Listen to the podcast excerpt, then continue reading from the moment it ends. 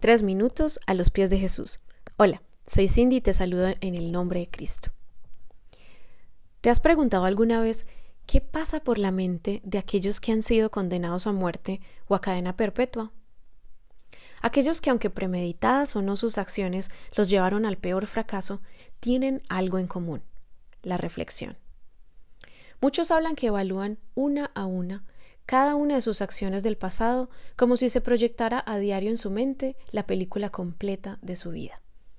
Humanamente sus últimas opciones son lamentar, enfrentar la culpa, las consecuencias y por último arrepentirse. Esto me hizo reflexionar cómo nos veríamos enfrentados ante el trono de Dios sin un abogado como Jesús. Sin duda, vendrían a nuestras mentes una a una imágenes o recuerdos de toda nuestra vida, hasta que llegase un verdadero arrepentimiento en medio del temor de la ira del Señor. Pero lo más hermoso de todo esto es que nuestro papá Dios nunca quiso elegir enfrentarnos ante su trono en medio de desgracia y llanto, viendo gestar el arrepentimiento en nuestro corazón de la forma más cruda. Por el contrario, Él eligió el amor como la medida más justa para enfrentarnos ante nuestros pecados, dio a su Hijo unigénito Jesús, para que por él todas nuestras transgresiones fuesen perdonadas con tan solo creer en su gran amor. Un amor vestido de sacrificio y muerte, pero que pasó a la eternidad como sello de victoria y gracia.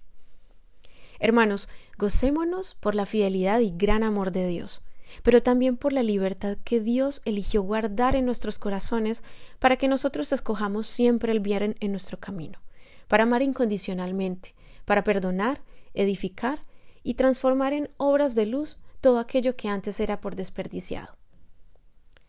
Lo más curioso es que en medio de la desgracia, muchos de estos condenados a muerte han experimentado el perdón de Dios, recordándonos el versículo 1 Corintios 1 del 27 al 31. Pero Dios escogió lo insensato del mundo para avergonzar a los sabios, y escogió lo débil del mundo para avergonzar a los poderosos. También escogió Dios lo más bajo y despreciado y lo que no es nada para anular lo que es, a fin de que en su presencia nadie pueda jactarse.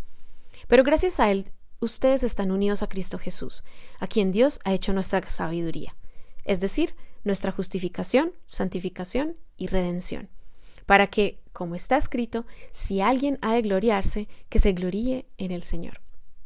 Recordemos que al que mucho se le perdona, mucho ama. ¿Qué piensas tú de esto? Nos gustaría escuchar tu testimonio u opinión. Visítanos en iglesialatina.com. Que tengas un día bendecido.